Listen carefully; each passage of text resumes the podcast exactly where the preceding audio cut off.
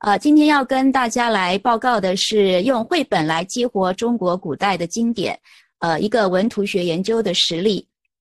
呃，早上听到介绍山东大学，呃，我也想到了我呃。去年收的一个博士研究生，他就是山东大学尼山学堂呃培养出来的，而他也就是要跟着我去做绘本的研究，所以也相当有缘。今天来跟大家介绍呃什么叫做文图学，以及呃怎么样从文图学的角度呃来看绘本，然后绘本对于我们呃了解以及激活古代经典有什么帮助？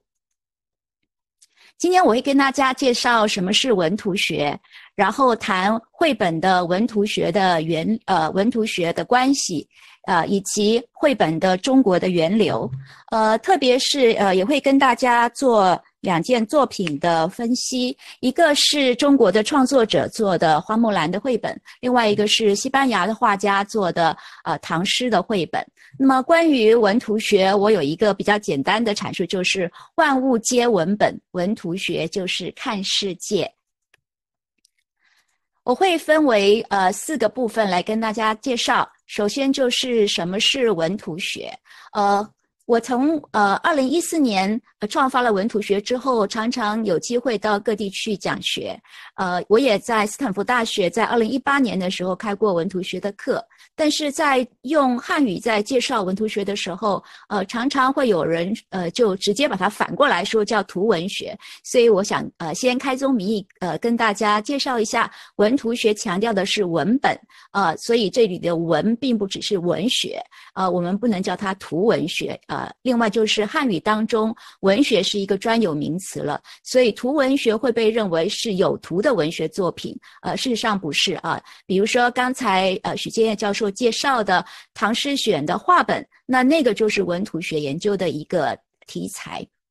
那么你在屏幕上面看到的是一位日本的学者，听到我讲了文图学的报告了之后，他跟我做的一些交流，他认为文图学呢是呃属于中华文化圈的学术的分野。过去我们讲美术史啊、史学啊这些还是一个比较西洋的概念。那么他认为文图学的提法是符合现代综合艺术的倾向，有很多的适用的可能性。那么他为什么？具有现代性啊，或者是当代性呢？我们先从一个简单的数据的表格来看，呃，这是我从 Google Books 里面去找了呃 n g r a n viewer，就是说，呃，我把六个词可能是跟文图学，就是 text and image 有关系的词，把它做了一些搜索。那么我用的词是 text、image 啊，还有 liter literature、picture，还有 painting，还有。啊，points 这几个意思都比较接近，那么你可以看。到大概就在一九八八年的时候啊，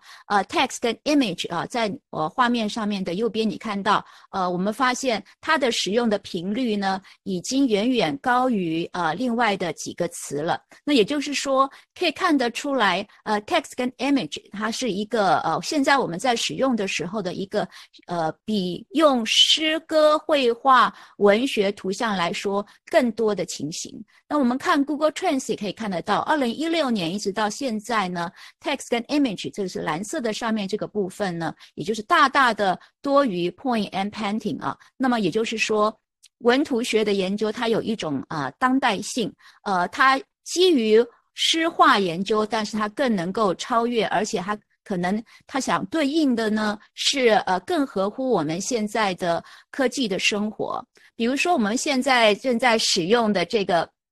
呃，微信啊，或者是呃，腾讯啊，这些呃，不管是手机的 App，或者是我们网上的这些软件，都是呃文本加上图像啊。那么我在刚刚给大家看到，一九八八年的时候有这一个呃文图学的转向。那么我们再把时间更落实一点呢，更具体的可以看到，在一九九五年的时候，Windows 九五呢，它就已经是作为呃媒介的指示操作是透过图像的。比如说呃，不管是任何语种啊，只要你用了 Windows 系统啊，它只有下面的标示文字不一样，但上面的这些图标这个 icon 是一样的。所以呃，我想呃，具体来说，至少在一九九五年的时候啊，text and image 已经变成是一个我们在研究文化的时候，特别是跟视觉有关的内容的时候，一个很重要的一个呃来源。那么另外呢，还有一个例子是更接近一点，就在二零一五年的牛津词典，它所选出来的当年的呃牛津经词典的字，就是这个图像。这个图像呢，就是一个呃，我们说表情包或者是 emoji 一个绘文字。还有就是，刚我们从呃大数据之外，我们还可以利用人工智能啊，因为我们在网络上面已经可以有以图搜图的这种方式了。呃，我们我说呃，我们现在这个时代呢，是有有史以来啊最好的研究文图学的时代。特别呃，因为疫情的关系，很多博物馆呢都没有办法开放或者限制呃人数的进入。那么他们怎么样去反向操作呢？过去你要去博物馆，你才能够看得到这些文物。现在他把一些材料很大方的公开在网络上面，不但你可以浏览，而且你还可以下载。那么就在使用上面更为方便。那么怎么样好好去使用这些呃大数据的材料？透过人工智智能的以图搜图啊，那么呃这就是我们在讲文图学的时候，我们觉得可以呃利用现在这个好的时时代的红利，来好好把文图学给呃发扬，或者是深入来研究。那刚刚我讲了文图学的文是指文本，那这里的文本呢，主要是为了表达、沟通和记录。文本包括我们的肢体啊，我们说肢体也是肢体语言嘛。那么我们的声音也是一种文本哦。有的时候我们并没有说话，而是我们发出一种声音，比如说诶。这样声音的话，你就知道这个人可能要表达什么样的情绪，它就是一种呃内容的表达。另外，呃，最常使用的文本就是图像啊，或者是呃文字。那呃，image 方面呢，一般的图画都算是 image，还包括了抽象的，比如说意象或者是呃想象、形象。全部都是文图学的范围，我们可以呃简单的整理成这样的一种形式，就是文图学强调的是文本，而这个文本呢，就包括了肢体的文本、声音的文本跟图绘的文本。那么我们平常比较强调的图绘的文本呢，是指文字啊，或者是文学，还有就是呃图、形象、想象和意象。从刚才我们讲的文本的三个方向呢，我们也可以再把它梳理成这样的一种形式。那这个形式呢，是告诉我们文图学可以研究什么，说是书写声音和图像这三个部分的交集。这交集的其中的一个部分呢，就今天我要讲到的绘本好。那么呃。绘本的部分呢，我们可以来讲一下，呃，关于绘本的一些观念的梳理啊，呃，可能您会看到有一些在谈绘本或图画书的一些著作，会讲到所谓绘本的来源。呃，绘本这个词，呃，我们用的是日文的汉字，就是 a h o 那么呃，是指有图画的书，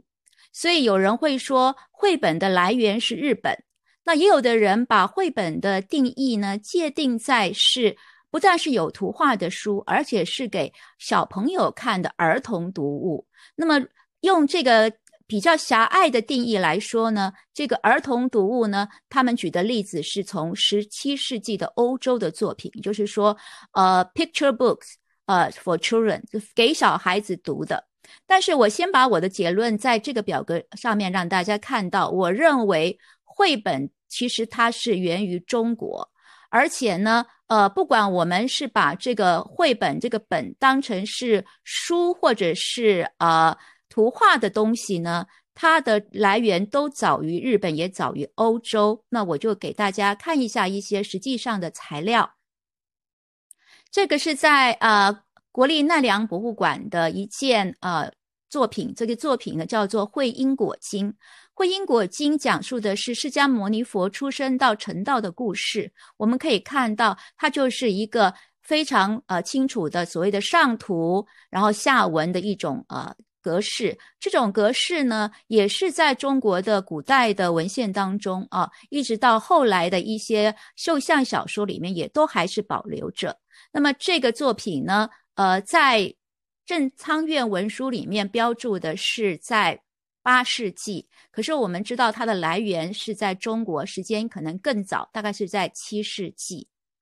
另外一件有纪年的作品啊，是在大英图书馆收藏的这一件，呃，敦煌的《金刚般若波罗蜜经》。这个是呃很明确，它是一本书。呃，它虽然是金折装，但它是呃木雕的呃佛版呃佛像的跟文字呃结合在一起的一本书。那么这个时间呢是在九世纪，在上面有非常清楚的纪年，是在唐懿宗的咸通九年。好，那么如果我们把绘本的时代范围，呃。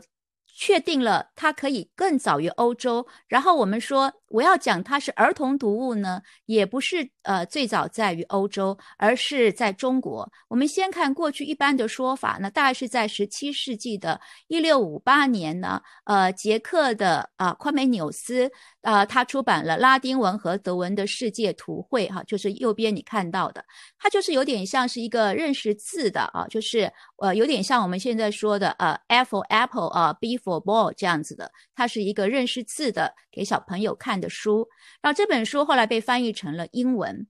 那我们来看中国，呃，另外一个例子呢，是在德国的心理学家他为他的小孩所写的故事书啊，叫做《披头散发的彼得》。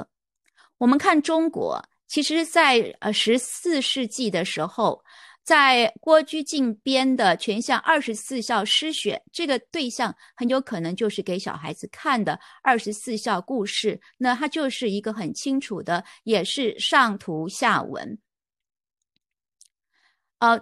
图文结合，在战国的楚帛书里面就已经有很多的例子哦啊。另外呢，我们可以看到，在不管是楚帛书或者是绣像呃。小说或者是呃画像砖上面呢，都会有一些例子，给我可以让我们看到绘本呢。不管我们说它是插图的或者诗意图的，它的来源呢都是呃比日本也比呃欧洲还要早。那接下来我就来给大家。呃，简单的介绍两个绘本，一个是呃中国的画家叫做蔡高，他画的花木兰，它是一个水粉画的作品。他把花花木兰这个故事的木兰词分为四句一组，啊，一组就是一个画面，然后下面写的是呃木兰词的原文。我们看其中一个例子，这个是最后的呃四句。呃，这个呃形式呢，就上面是这个图画，然后下面是原文，然后在这个图画当中呢，他特别要介绍的这个雄兔脚扑朔，雌兔眼迷离，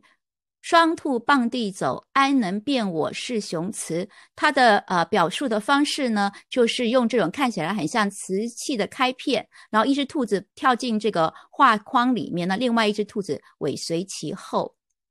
我们从他的作品里面可以整理出来，怎么样来读绘本？一个就是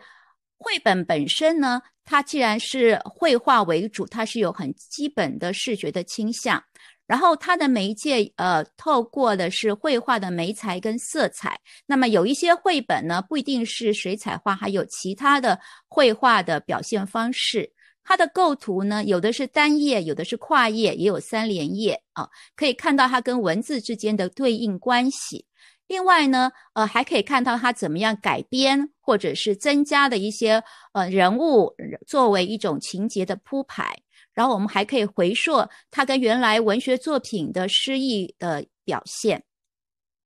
另外一个是呃，西班牙的画家，他叫何雷。诺啊，和雷诺的这个作品叫《明月光》，然后这个更像是一个玩具书，因为它的图非常的简单，然后他鼓励呃大人带着小朋友用手去触摸这些树叶的图像，然后来感受呃季节的变换。比如说《静夜思》这个部分，它的设计很特别，它在最后呢，呃。床前明月光，疑是地双窗的这个呃画像的后面讲到的这个床前明月光的时候，我特别圈起来，我们会发现他在这里的床不只是呃我们一般解解释的所谓棉床，他可能画的就是一个椅子，是一个胡床。这一点呢，跟可能中国的绘本表现是不一样的。那另外呢，呃，广告的部分呢，我有一本书叫做《南洋风华译文广告跨界新加坡》，这本书里面就谈到了用呃文图学来讲广告的研究。还有《书意东坡》这本书介绍的是呃用呃文图学来研究苏东坡的书法作品啊。还有一本会议论文集，谈的是文图学跟亚洲世界。那么最近的这本书是南京大学出版的《春光秋波看见文图学》。今天我呃跟大家做的这个呃报告呢，主要就是希望呃能够唤起大家对于绘本的兴趣，而且知道绘本的中国源流。然后我们举了中国绘本跟呃西方人画的中国故事的绘本。我觉得绘本对于传承文化艺术呢，呃，可能比起呃。直接去读经典来说，对于还没有识字的小朋友来说，更合适作为阅读经典的一种入门书。不但是可以帮助他们理解经典呢，之后图文相辅相成，还可以帮助他们记忆经典，讲好中国的经典故事。好，那么我就给大家简单的报告到这里呃，欢迎大家提出呃问题，我们可以一起讨论。呃，如果您对于今天的内容感兴趣的话，可以在 Google 或者在百度上面可以搜到我，可以搜到文图学的相关的呃一些讯息。谢谢大家。